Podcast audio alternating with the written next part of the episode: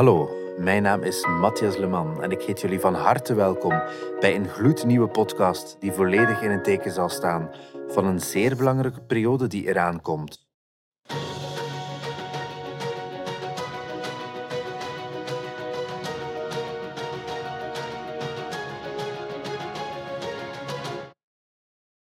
Welkom bij alweer een nieuwe podcast van Achter de politieschermen van Europa. De podcast van de dienst Internationale Politiesamenwerking van de Federale Politie.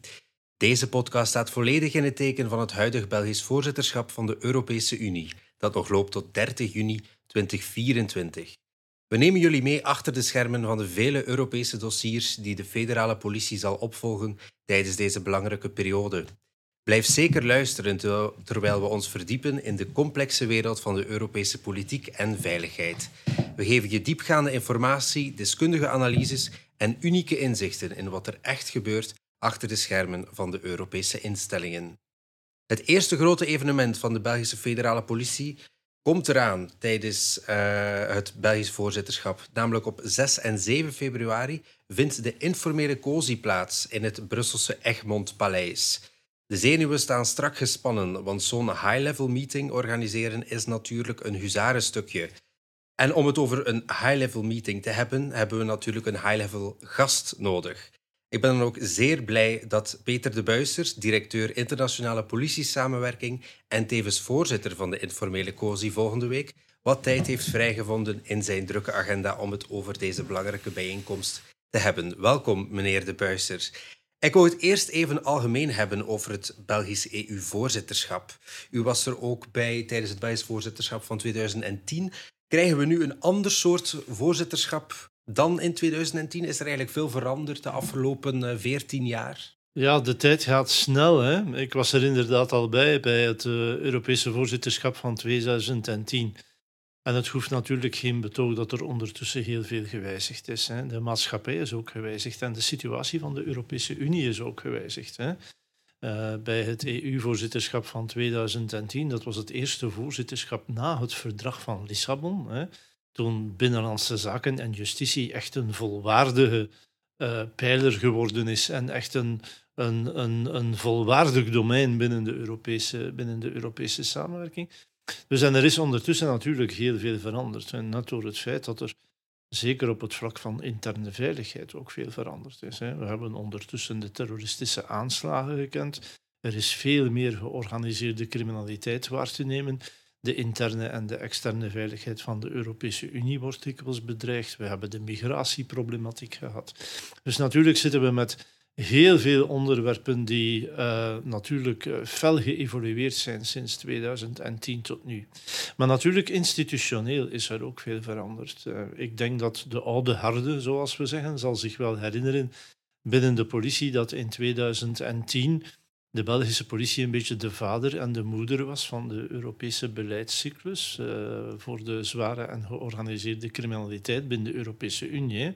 We hebben ons toen de tijd wat gebaseerd op het Nationaal Veiligheidsplan en ook een soort van politiebeleidscyclus uitgewerkt om de prioriteiten van de Europese Unie op het vlak van interne veiligheid uh, te kunnen definiëren en daar ook operationele consequenties aan te verbinden, onder andere via de impactprojecten bij Europol enzovoort. Nu, wat is er nu veranderd? Dat is natuurlijk dat sinds 2010 um, de Europese instellingen natuurlijk een veel belangrijkere rol gekregen hebben. We denken dan aan de Europese Commissie, die meer en meer de initiatiefnemer is op het vlak van EU-wetgeving en EU-activiteiten rond interne veiligheid. Dus waar we in 2010 net door het opzetten van die beleidscyclus voor serious and organized crime waar we in feite als lidstaat nog wat meer ruimte hadden om zelf initiatieven te ontwikkelen en uh, zelf projecten uh, op te starten tijdens het EU-voorzitterschap, is het nu eerder een receptief voorzitterschap geworden. Dat betekent, we zitten ook aan het einde van het legislatuur, op het, in de maand juni zullen er ook verkiezingen zijn voor een nieuw Europees parlement. Dat betekent dat we tijdens dit EU-voorzitterschap een beetje meer geleefd zullen worden. Hè. Dat betekent dat wij een aantal uh, ja, uh, projecten in het kader van uh, nieuwe EU-regelgeving zullen moeten trachten te finaliseren.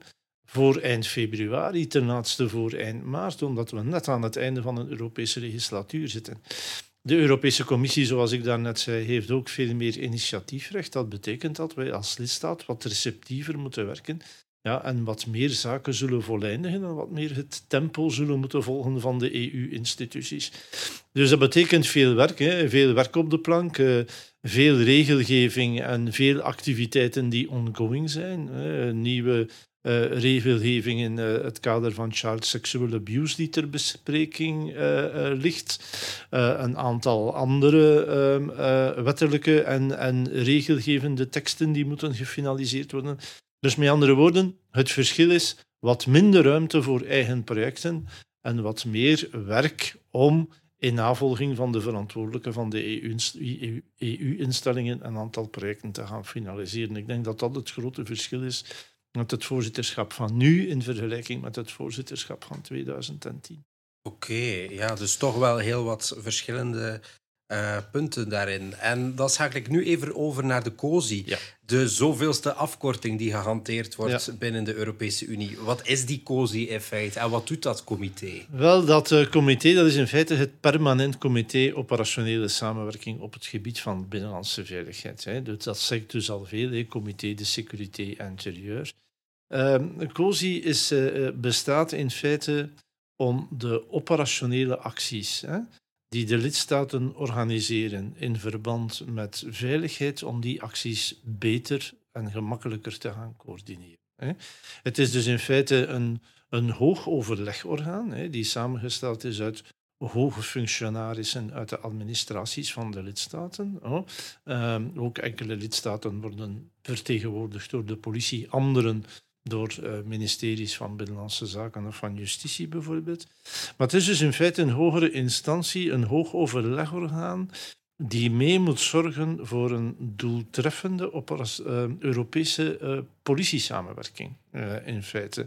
Dus zowel op het vlak van uh, rechtshandhaving, uh, criminaliteitsbestrijding en grenscontrole.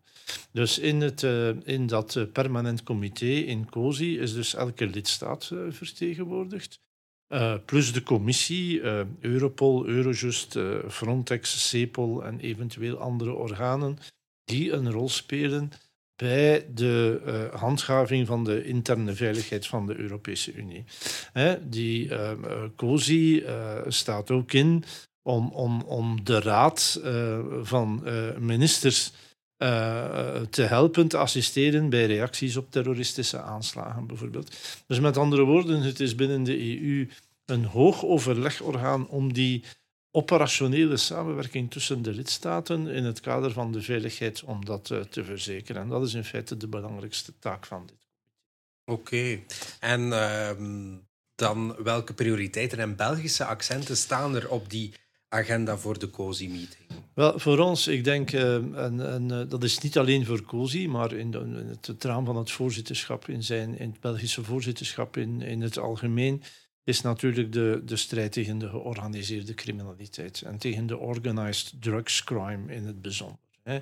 U weet dat wij als België zeer gevoelig zijn met de haven van Antwerpen voor de import van cocaïne. De georganiseerde criminaliteit die op dat vlak, op dat vlak uh, meer en meer voeten aan de grond krijgt, hè, met alle gevaren uh, van dien, hè, die echt een enorme uh, impact heeft op, op de leefbaarheid van de maatschappij, impact heeft op uh, de economische gezondheid van de maatschappij, impact heeft op mogelijke corruptie en dergelijke meer. En die, ons, uh, ja, die in, in, in feite verantwoordelijk is voor de ontwikkeling van, van een, een, een illegale economie naast de legale economie die we hebben. Dus ik denk dat we daar niemand in België meer moeten van overtuigen dat dit echt wel een prioriteit is bij ons voorzitterschap. En dat zal ook een belangrijke taak voor COSI zijn. Hè? Um, de commissie heeft een mededeling gedaan hoe we binnen Europa de georganiseerde drugscriminaliteit nog beter en efficiënter moeten aanpakken. De Raad van de Europese Unie uh, heeft uh, daarbij voor een, een, een soort van roadmap gecreëerd waarin verschillende acties opgezomd worden waarbij landen uh, beter gaan moeten samenwerken. En Het Belgisch voorzitterschap heeft daarvan uh, tien acties uitgekozen om specifiek aandacht te geven aan dat EU-voorzitterschap. En daar zal COSI bij de uitvoering van die acties en van die prioriteiten een zeer belangrijke uh, rol spelen.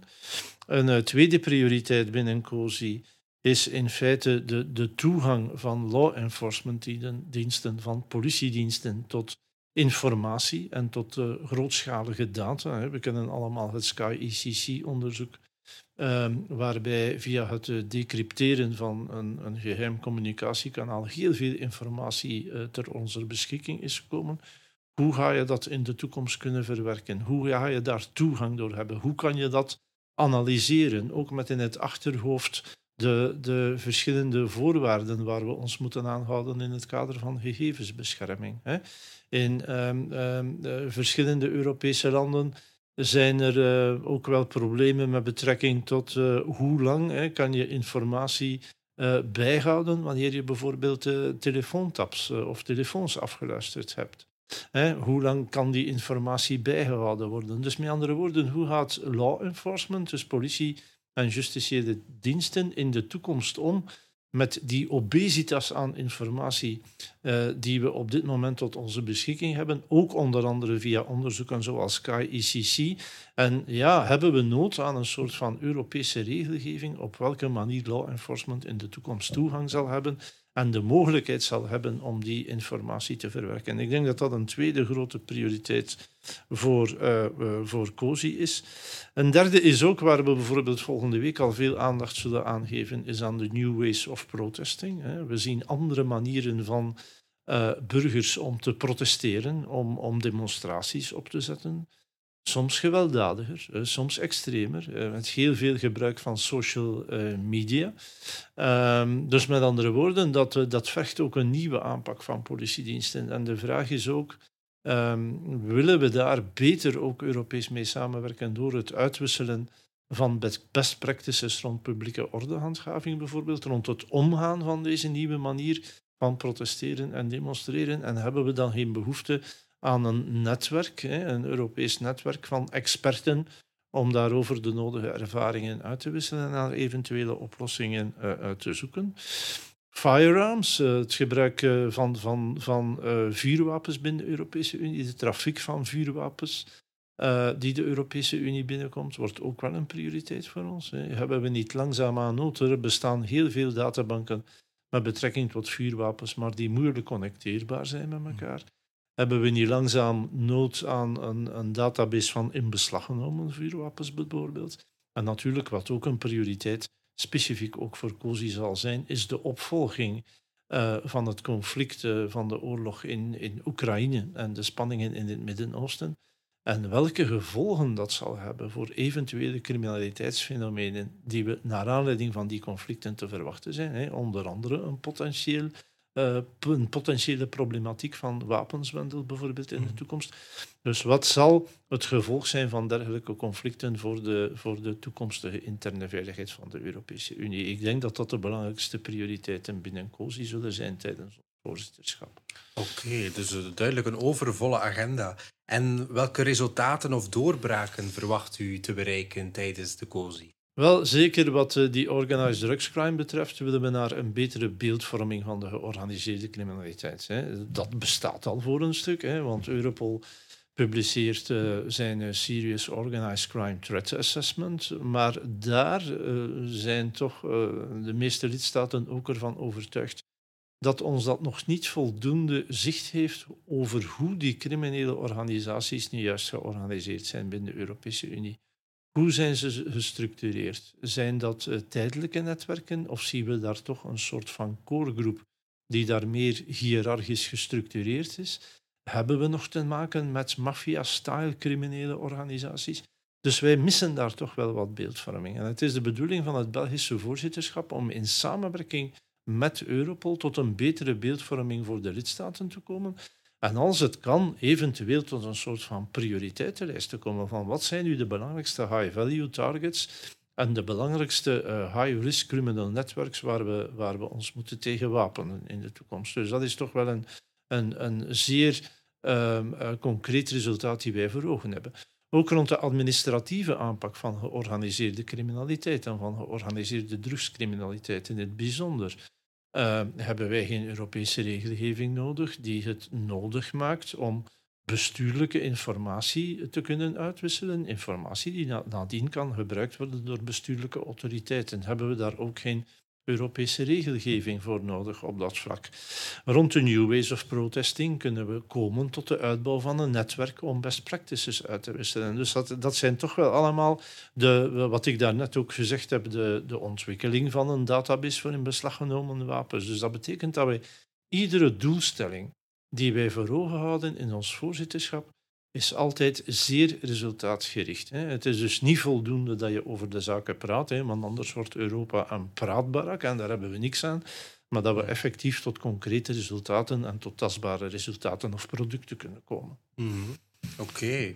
En wellicht ook een vraag die veel politieagenten op het veld zich stellen. In welke mate heeft de COSI impact op onze politiediensten? Wel, het is natuurlijk zo dat de zaken die bij COSI besproken worden, nadien natuurlijk ook besproken worden door de bevoegde autoriteiten van de landen en de ministers van Binnenlandse Zaken en Justitie. En die kan leiden tot council conclusions of tot regelgeving en die natuurlijk een directe impact gaan hebben uh, op, op het dagelijks werk van de politie. Hè.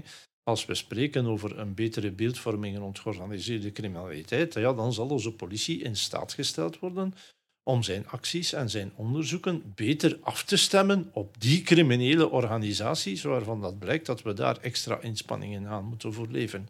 Dus we proberen daar altijd naar zeer concrete resultaten te werken. We weten dat de vraag van de politiediensten zeer hoog is naar een specifieke database voor in beslag genomen eh, eh, vuurwapens. Dus je merkt dat de Europese Unie meer en meer een rol speelt die echt wel uh, consequenties heeft voor het dagdagelijkse politiewerk. Hè. Ik, uh, de, de, de meeste uh, politiemensen herinneren zich zeker eh, de Europese zaldusregelgeving in verband met het verhoor van verdachten in bijzijn van een advocaat.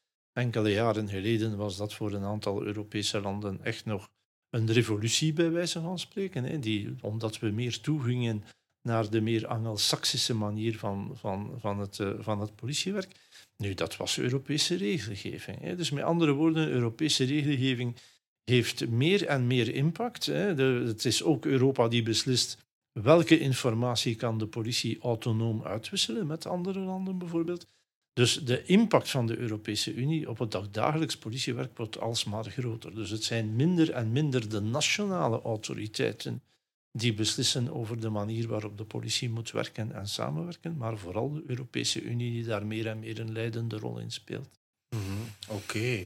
En uh, u hebt eigenlijk niet alleen de COSI op het programma staan, dit voorzitterschap, ook de Europol Management Board zal u voorzitten. Wat moet men zich daar eigenlijk bij voorstellen, een rol als voorzitter? Oh, dat er tamelijk veel in hè. en toch wel een grote uh, verantwoordelijkheid. U weet, de Raad van Bestuur van Europol bestaat uit de 27 EU-lidstaten samen met de commissie, hè, die elk uh, één vertegenwoordiger in de Raad van Bestuur afvaardigen. die Raad van Bestuur is echt wel, laat ons zeggen, het, het, het strategische zenuwcentrum van Europol. Hè. De Raad van Bestuur moet beslissen over de strategische weg die Europol altijd in de toekomst zal inslaan. De Raad van Bestuur is uh, bijvoorbeeld uh, verantwoordelijk voor de meerjarenprogrammering van Europol en voor het jaarlijks werkprogramma. Dat betekent welke activiteiten moet Europol uh, ontwikkelen in een bepaalde periode? Wat zijn de financiële en personele middelen die daar tegenover staan? De Raad van Bestuur moet zijn goedkeuring geven voor de jaarlijkse begroting ook voor het jaarverslag die nadien uh, uh, ingediend wordt. Uh, kan belangenconflicten moeten oplossen met zijn, met zijn lidstaten, is verantwoordelijk voor ook de selectie en de recrutering van de uitvoerend directeur bijvoorbeeld. moet richtsnoeren geven voor de verwerking van, van, van persoonlijke informatie binnen Europol. Dus het is een zeer belangrijk strategisch orgaan. En de taak van de voorzitter is natuurlijk om trachten te komen tot consensus tussen de 27 EU-lidstaten en de Europese Commissie. De Europese Commissie die een belangrijke institutionele rol speelt met betrekking tot Europol en zeker met betrekking tot de financiering van Europol, wat natuurlijk zeer belangrijk is, want hoe meer budget, hoe meer Europol kan doen voor zijn lidstaten en hoe meer operationele steun aan de lidstaten ze kunnen bieden in de strijd tegen de zware en georganiseerde criminaliteit. Dus met andere woorden, de Raad van Bestuur speelt daar een belangrijke rol in. En het is mijn taak als voorzitter om effectief te trachten van tot tastbare conclusies te komen met die Raad van Bestuur, zodat Europol vooruit kan met zijn meerjarenprogrammering, met zijn werkprogramma, want daar hangt alles vanaf. Hè. Hoeveel operationele taskforces kan Europol oprichten om onze politiediensten te steunen in hun opsporingswerk uh, bijvoorbeeld? Welke rol gaat Europol kunnen spelen in het, uh, in het verband met innovatie en, en met innoverende uh, onderzoekstechnieken? Welke rol kan Interpol spelen in de Europese en internationale informatieuitwisseling? Dus het is ook allemaal afhankelijk van de mogelijkheden die Europol krijgt, van hun meerjarenprogrammering. Eh, Europol is nog altijd, wij noemen het een member state-driven organisatie, waarbij de lidstaten beslissen welke richting Europol uitgaat en wat zijn prioriteiten zijn. Daar speelt de Raad van Bestuur een belangrijke rol. En u kan zich mm, voorstellen dat wanneer 27 EU-lidstaten samen moeten beslissen, hè, dat gaat van Hongarije over Spanje tot België, tot de Baltische Staten, tot Griekenland, ja, dat dat natuurlijk dikwijls wel wat, wat overleg en wat diplomatie achter de schermen vereist. En dat doen we natuurlijk zeer graag. Dus ik ben zeer graag voorzitter, zeker tot eind 2024 eh, van deze Raad van Oké, okay. dus uh, wel een grote verantwoordelijkheid natuurlijk. En uh, ja, ik uh, wilde als laatste vraag eigenlijk vragen u bent zowel vice-president voor Europa van Interpol als voorzitter van de Raad van Bestuur van Europol en dus ook voorzitter van de COSI. Hebt u eigenlijk nog stress als u aan die meetings begint, vooraf, tijdens, nadien? Wel, um, um, stress is veel gezegd. Laat ons zeggen dat er een gezonde spanning. Er is zeker een gezonde uh, uh, spanning met 27 EU-lidstaten en verschillende EU-agentschappen rond de tafel. Hè. Bijvoorbeeld, ik had deze ochtend een tamelijk moeilijke vergadering van de Raad van Bestuur. Er moest over budgetten en begroting gesproken worden. Europol krijgt verschillende nieuwe taken toegewezen. Zeker eh, taken die door de Europese wetgever en door de Europese Commissie aan Europol worden toegewezen, maar dikwijls volgen niet de middelen. Niet de financiële en personele middelen. Dus er was deze ochtend toch wel wat spanning uh, tussen uh, Europol en de Europese Commissie en de lidstaten die ook ijverden voor meer middelen voor Europol. En dan heb je natuurlijk wel een gezonde spanning nodig. Maar dat is maar gezond omdat je het je dan bij de les gaat. En kijk, we zijn toch tot een soort van consensus gekomen hoe het verder vooruit moet gaan met Europol. Dus met andere woorden, is er nog stress, er is een, een spanning, maar er is een gezonde spanning die maakt dat men zeer geconcentreerd kan toewerken uh, tot resultaten en tot consensus tussen de verschillende leden van de Raad van Bestuur. Het is ook uh, een, een, een, groot voordeel dat ik zowel binnen Interpol als binnen uh, Europol deze belangrijke posities bekleed, omdat dit mij echt wel in staat stelt om ook die twee organisaties, Europol en Interpol, te trachten om beter te laten samenwerken, te trachten om, om geen competitiemodel tussen beiden in plaats te stellen, maar te profiteren van elkaars zwaktes. En ik denk, ik beschouw dit ook wel een beetje als mijn doelstelling als, uh, met betrekking tot uh, mijn voorzitterschap van de Raad van Bestuur van Europol en mijn vicevoorzitterschap van Interpol, om die samenwerking uh, toch verder vorm te geven te komen. Oké, dus echt wel het compromis Belge onder uw impuls, dat zal Absoluut. goed van pas komen. Absoluut, ja. Iets typisch voor het Belgische voorzitterschap compromissen kunnen sluiten is altijd onze sterkte geweest. We hebben het ook altijd trouwens op een nationaal niveau moeten doen. Dus ik denk dat we op dat vlak toch wel sterk staan binnen de Europese Oké, super. Dat belooft. Dank u wel, meneer De Buister, om hier te gast te zijn in onze podcast over de aankomende COSI-meeting. Het eerste grote evenement dat plaatsvindt onder de leiding van de Belgische federale politie. We hebben nog heel wat andere evenementen op de agenda staan tijdens dit Belgisch EU-voorzitterschap. Onze podcasttrein blijft dus in volle snelheid doorrazen tot het einde van het Belgisch EU-voorzitterschap op 30 juni. We blijven de komende weken interessante gasten ontvangen die hun kennis en inzichten zullen delen over Europese dossiers. Volgende week zijn we er dus opnieuw. Blijf zeker luisteren en abonneer je zodat je meteen op de hoogte wordt gebracht als de volgende podcast online staat. Tot dan!